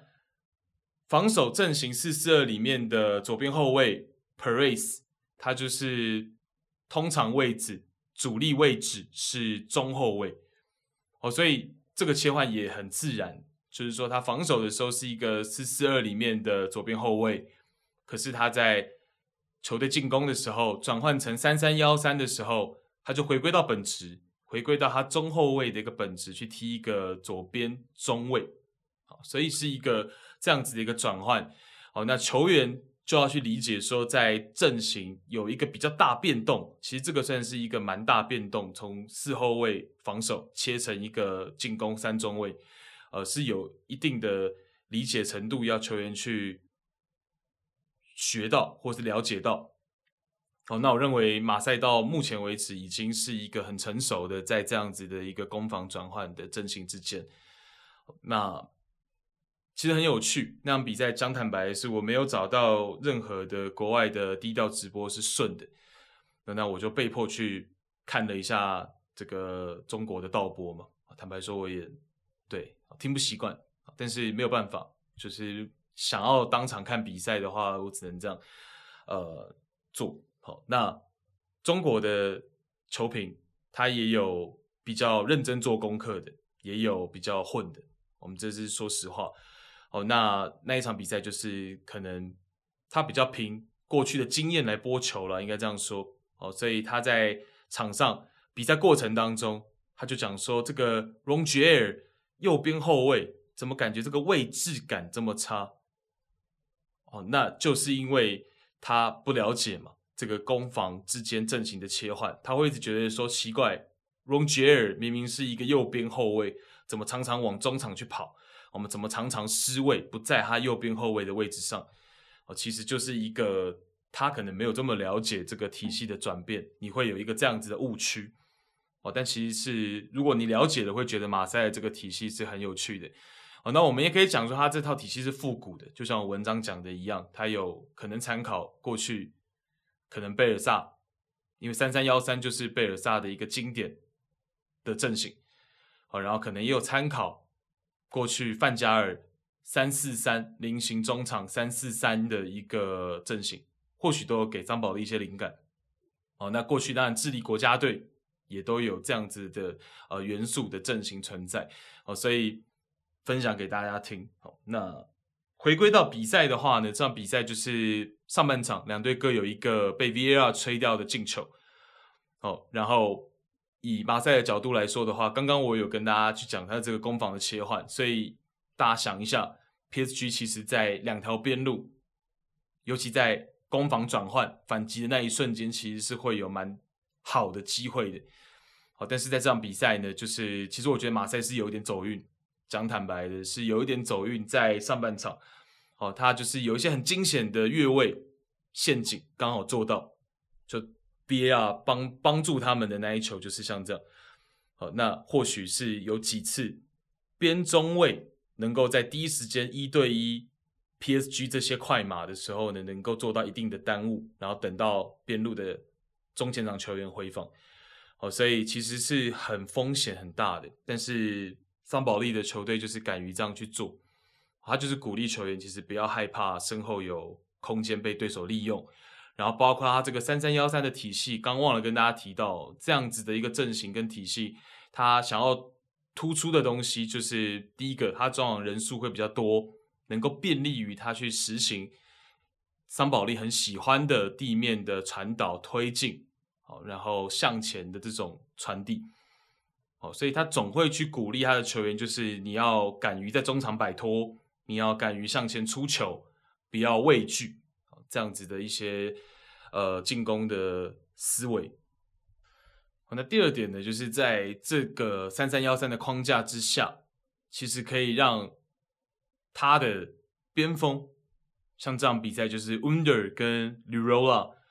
可以在进攻位置为主，哦，不用有太深度的回防任务。哦，所以这是他三三幺三的一个体系最主要的几个点。好，那面对到 PSG，我刚讲的，哦，PSG 没有在上半场把握到呃反击的一个机会，然后到了下半场，马赛把自己的传控的节奏给找到了，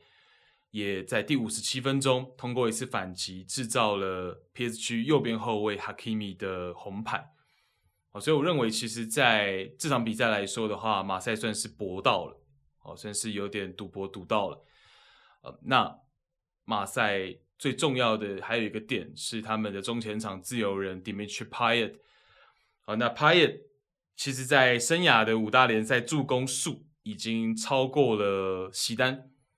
哦，那他自己的目标是希望完成在法甲的一百球，然后一百助攻。哦，那助攻数当然在法甲其实早就已经超过了。哦，那目前的进球数其实是九十二球，还差八球就能够达成他的一个目标。哦，那他其实虽然生涯都没有待过什么真的豪门，可能里尔、西汉姆联、马赛并不算是，哦，他也没有拿到一个什么很大的殊荣，啊，甚至是他可能大家记忆最深刻的二零一六年的欧洲杯，他也没有办法把整个状态延续一整届，哦，然后到最后有一些伤情的情况出现，所以是比较可惜的。好，不过以发夹来说的话。我我保守一点讲，就是以发夹来说的话，他绝对算是一个中场大师了。哦，那有这样子的中场大师在呢，其实桑保利在运用这套三三幺三的阵型，他就呃，我觉得他运用 Payet 就做得很好，是让他作为一个自由人的情况下，Payet 去找到自己在球场上的一个空间，好，然后队友找到他，他再通过他优异的脚法。来去可能输送到禁区之内，或者是传出 key passes 给队友，好，所以可能他常常会跑在弱侧边去找空档，然后队友在强侧分给弱侧的他，然后他再往强侧回传，哦，去制造一个进球的机会，哦，所以其实马赛的这套体系帕耶的运用上，无论是在阵地推进，或者是在反击。都有它很大的效果哦。那 Hakimi 的那一个红牌，就是帕耶在中线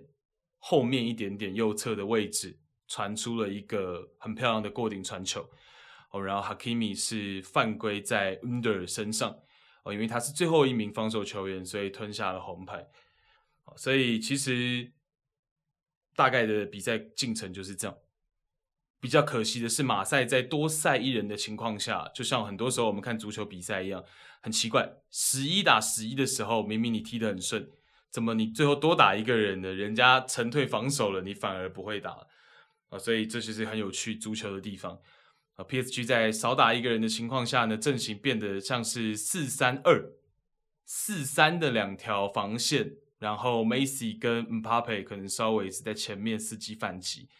哦，那所以等于是面对七人防线，桑保利却没有办法把他的进攻性给打出来，换取一颗进球，所以这是比较可惜的。好，那从第七十一分钟开始到第七十八分钟，他的四个换人其实都是他比较常规的 rotation 里面的人选，哦，包括了前锋也能打，能打中锋，能打边锋的这个 Dieng，然后包括了中场球员 Jerson 跟他们的后腰，他们也有一个 Gay。哦，那这三名球员呢，都是在他的主力阵容里面时而先发、时而替补的这三位球员。哦，然后另外呢是一位二十岁的美国小将 Conrad De La Fuente。哦，那 Conrad De La Fuente 呢，其实这个美国小将他已经是美国国脚了，在美洲金杯这一届是有出赛。哦，那这位小将其实他近期得到了一些出场机会，在球队、在俱乐部。哦，那但是呢，其实，在场上我们可以看到他在边路突破的一个个人能力的 potential。哦，但是也突出的是他还稚嫩，经验上的不足。哦，所以在这场比赛，其实他在上场之后，在左侧其实呃突破常常是有完成到。呃，一个程度的，但是可能在自己最后的一传啊，最后一脚的射门啊，就比较离谱。我们用离谱来形容哦，那你就知道说他的经验上面是有一点点可惜的不过这个换人也是没有问题，因为你需要在边路上面可能有一些呃体力充沛的球员，然后个人技术好的来去制造哦，你有人数优势的时候的一个成功率，所以这个是没有问题的。哦，那只是结果。没有如愿哦，如桑保利的愿。好，那这场比赛另外还有一个在赛前先发的安排上面，桑保利这边呢，让 Under 打在他比较不习惯的左路，他习惯的是在右路，但是让他去打左路。好，那波切蒂诺这边呢，是让 Di Maria 打在他相对没那么习惯的左路。哦，所以是不是有点？凑巧哦，两队都想的是一样的事情。那 Under 打在左路，其实就是剑指 Hakimi 可能会很常插上的那一侧。哦，那相反过来，Di Maria 打在左侧，他剑指的就是我刚讲的 Rongier 会进到中场，左路会不会有一些些的空档，可以让 Di Maria 在那边发挥他的创造力？哦，所以两队其实都有一些针对性的小巧思。哦，这是这场比赛我的一些看法。好，那紧接着这个段落，我们聊德甲联赛的狼堡。好，那狼堡在一个礼拜之前是刚刚开除了他们原本的主帅 Mark Van Bommel，而这代表在短短不到半年的时间，他们已经启用了包括临时主帅在内的四位不同主帅。好，那我们按照时间顺序来一一简单的带过。首先是上个赛季的主帅，奥地利籍的 Oliver Glasner。Glasner 是一九二零赛季开始执教球队，然后上个赛季二零二一赛季取得了不俗的成绩，也进一步帮助狼堡能够睽违五年再一次取得欧冠资格。好，所以无论是执教成绩还是执教的天数，其实 Glasner 已经是近二十年来狼堡相当成功的主帅了。好，那我们也就要进一步提问的是。为何 Glasner 明明能够带领他的子弟兵在这个赛季享受战果，共同征战欧冠的舞台，而他却选择提前的离开，去到法兰克福？哦，那当中的原因就是 Glasner 和狼堡的管理阶层其实存在着嫌隙。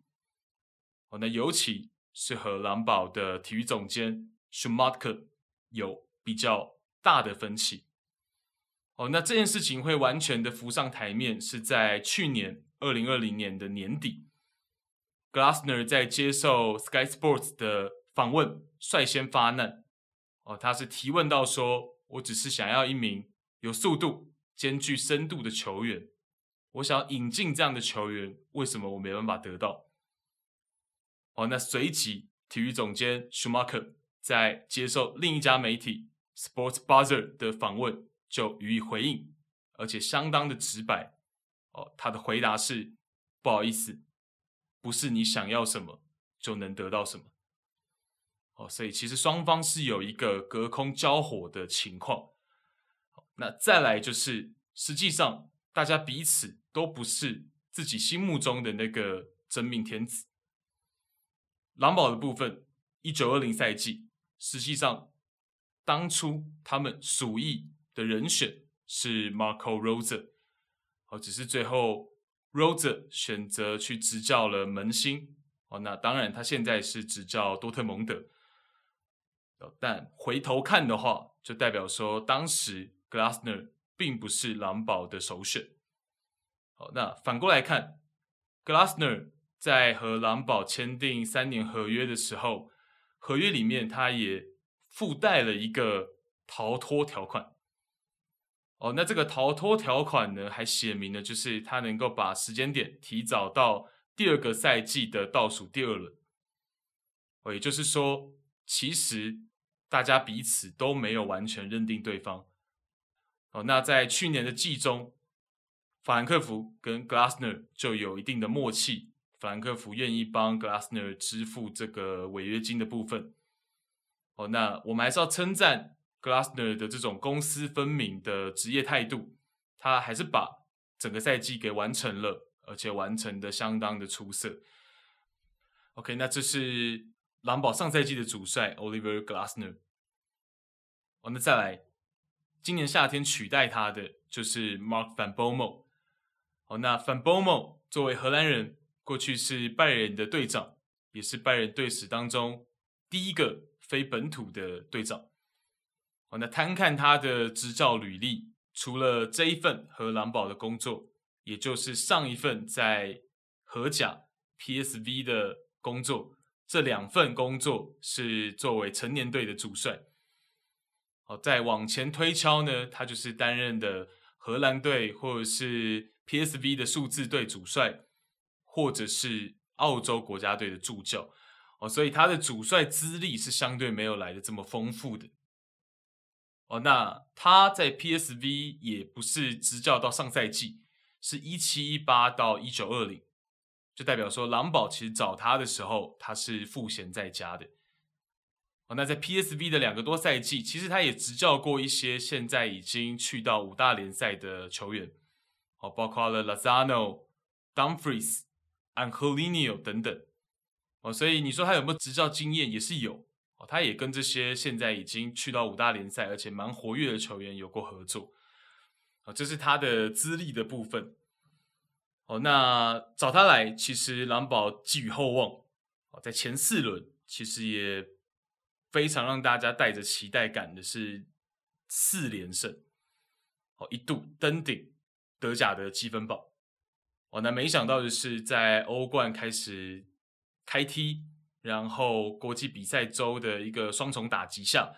呃，多线作战，球员也不是这么有欧战的经验的时候。呃，一时就失控了，直接是来了一个八连不胜。哦，那这八连不胜，直接让狼堡动了杀心，那就是快刀斩乱麻，请 Van Bommel 下课。好，那当时 Van Bommel 就任，蓝宝其实给他找了一位资历相对丰富很多的助教，Franzek。哦，那这位 Franzek 本身就有一百五十七场德甲主帅的经验。哦，所以想当然的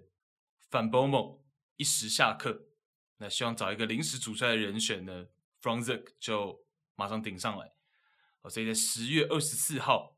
，Mark Van Bommel 下课，十月二十五号，Franzek 就先暂代职务，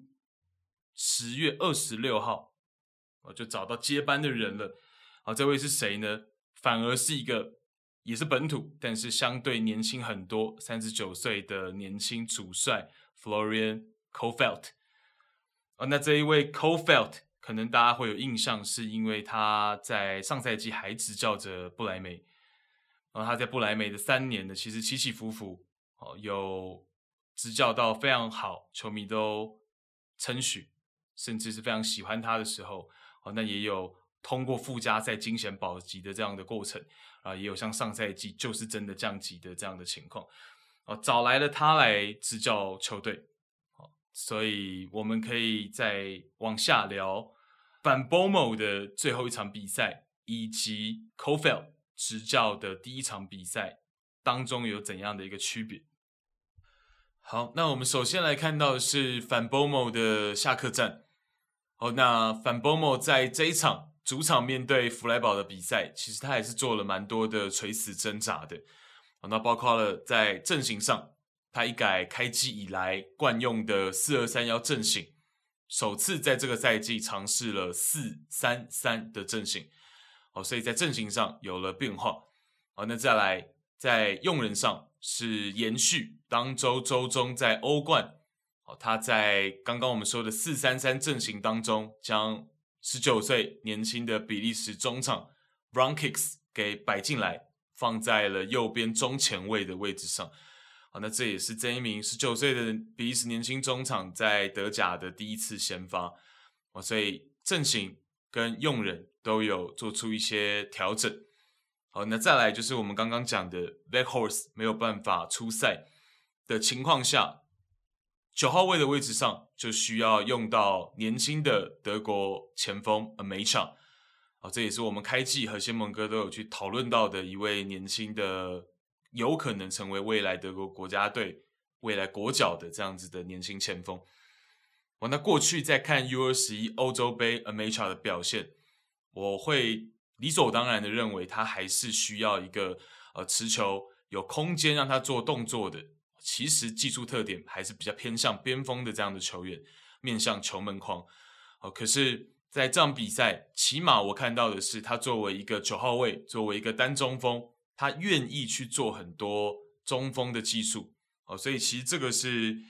很重要的一个讯号。哦，起码你在不管是未来国家队的竞争上，还是在狼堡，你其实。更多可能还是会担任到中锋的一个角色，或者是替补。好，那其实你还是需要把你中锋的技术特点给展现出来。你起码要愿意去做，然后要慢慢的去有这样的习惯。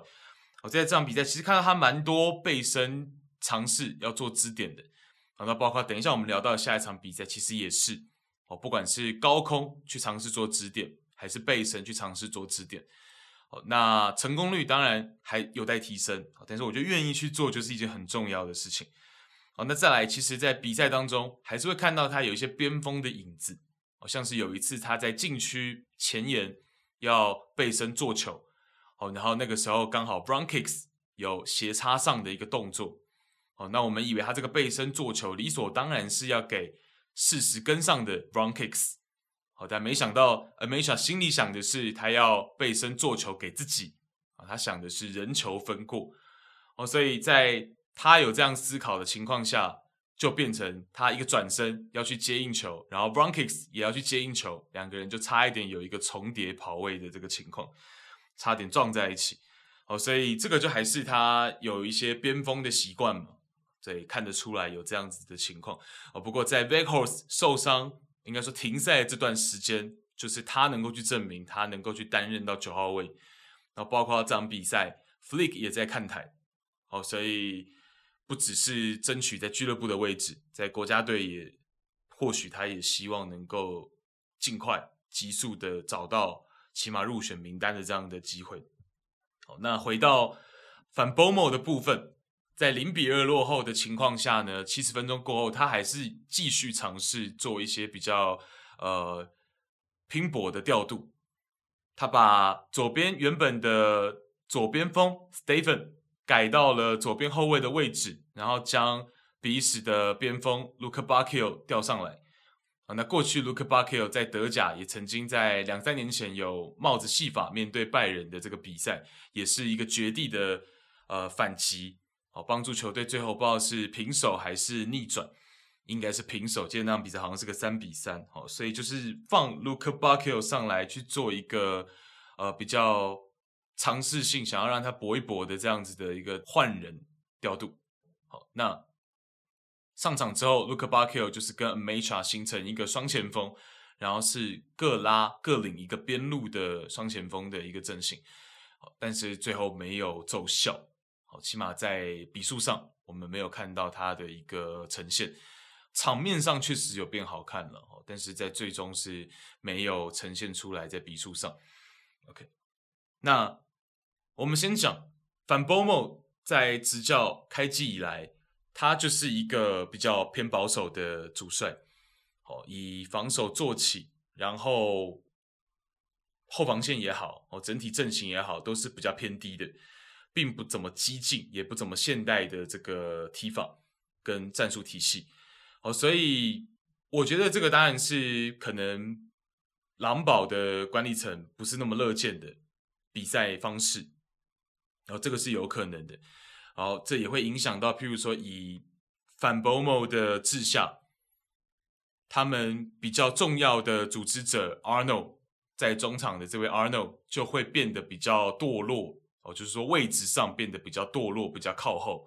哦，然后从比较深的位置去做调度跟组织哦，其实有的时候会让他的一些脚下技术啊，他的一些传威胁球的能力啊，会变得没办法凸显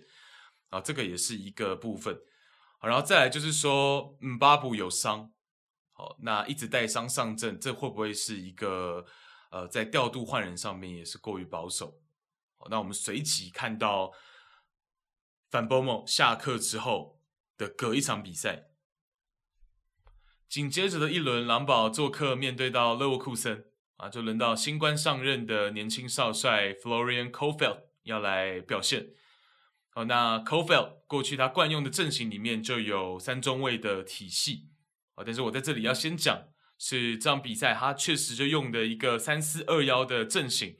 但是有可能他只是要与之对应对手勒沃库森，他向来惯用的就是三四二幺三四三，哦，所以有可能只是要匹配对位上比较方便，因为他刚刚上任，哦，所以我要讲的是未必他往后的这个赛季就一定是固定三中卫的阵型，这个还值得再观察。啊，但是无论如何，在训练球队一个礼拜之后，首场比赛拿出来的是一个三中卫的阵型，三中卫的体系。好，那三名中卫，除了两名大家比较熟悉的拉胯跟 Brooks 以外的第三名呢是 Gila Vogi。哦，那之前跟先蒙哥聊蓝堡欧冠比赛的时候，我有提到说，我认为现在年纪渐长之后，Gila Vogi 去踢到如果后腰的位置。可能在转身或是在横向的移动上会显得比较吃力一些，比较缓慢一些。哦，所以从这场比赛来看，他去担任一个三中卫当中的正中卫，其实是合理的。好，也符合他现在我认为。哦，那另外就是说，我们之前常常跟大家不厌其烦的去讲到三中卫的体系，两名边中卫相对来说，他会负担比较多上抢的任务。他会承担比较多身前纵向的一个范围，哦，所以这个对他们这个三中卫的搭配上来说也是好的。哦，那 g i l l a b o g i 担任到正中卫，他其实就比较清道夫的一个角色。哦，除非对手是来到自己防守大禁区的可能前沿或者是弧顶的位置，才有可能是由他来去顶。哦，那不然通常呢，其实两名边中卫会去处理掉很多的这种上抢的工作。哦，那再来就是 Lacroix 跟 Brooks。这两名中后卫呢，其实本来他们的属性跟技术特点就是比较偏向出球中卫啊，他们有很好的持控球能力，然后有很好的出球，哦，所以这三个中后卫搭配上是成立的，那也就能够帮助整个三中卫阵型的框架来去把它完整。好，那再来就是说打一个三四二幺，哦，所以其实在边路防守上只需要一位球员。也就可以让本来都带伤上阵的姆巴布能够休息一下，从板凳出发。好，那这场比赛的右边翼位启用的就是巴库。好，那再来一个点是刚刚我们讲的嘛，有两名出球中卫，然后再加上 Guilavogui，有三名中后卫在后场去做传导的时候，前述上场比赛讲到说，在反 Bomo 的治下，Arno 有的时候在太靠后的位置。没有办法很直接的跟前场球员去做一个呼应跟连接，哦，那在三中卫的体系下就能够让他前提跟前场球员更加的接近，更直接的去做一些配合，哦，那再来一个点是在三四二幺的阵型下，单前锋的 Nmecha 身后是有两名所谓的内锋的，哦，在他的身后去跟他做一个换位或者是策应。那其中一位球员呢是三十一号，二十七岁的德国球员 Gerhardt。好，那这一位球员呢，其实他就是中场他也能打，边路的很多位置他也能担纲。好，那在 Van Bommel 的志向，他就是打到一个左边的后卫为主。哦，但是在 Kohfeldt 上任的第一场比赛，他就打在 Amecha 的身后。哦，那包括了 Arnold，包括了 Gerhardt。其实我认为都是有心要凸显我们刚前面讲的 Amecha，他是一个冲击型的前锋，他更多是面向球门框，哦所以有身后有两名这样能够传出直塞球的球员给到他，对他的技术点的发挥也是很好的。那这场比赛也可以看到 g e r h a r t 很多时候就是利用他惯用脚左脚在做一些这种直塞球的任务，然后 Arnold 又在这个整个中前场活跃哦，所以当然这是第一场。我非常认同之前我们常常在聊天的时候，先蒙哥都有讲到所谓蜜月期这件事情，好，然后包括我刚刚也讲了，也有或许这个三四二一三四三的阵型只是为了要对应对方勒沃库森，好，所以还值得再观察下去。我不过就我刚刚上述的这些，一个最简单最清楚的东西是，起码有把原本反 Bomo 的一些比较明显的。问题点和比较短板的一些点给改善了，哦，起码在这场比赛是有显现出来。好，那当然，当然，对面勒沃库森也伤兵很多，哦，所以包括迪亚比啊，包括 Petr Cech 啊，其实这场比赛都是有伤的，或者是停赛的，哦，所以呃，我觉得还要往下再观察下去。好，然后有一个比较噩耗的消息是在这场比赛。拉胯居然在第九十四分钟是领到了一张直接红牌，哦，那是在禁区大禁区里面呢，他做了一个拉人的动作，那对方其实已经是有机会形成单刀的球，然后他是最后一个防守球员，他选择了这个在身后拉球衣嘛，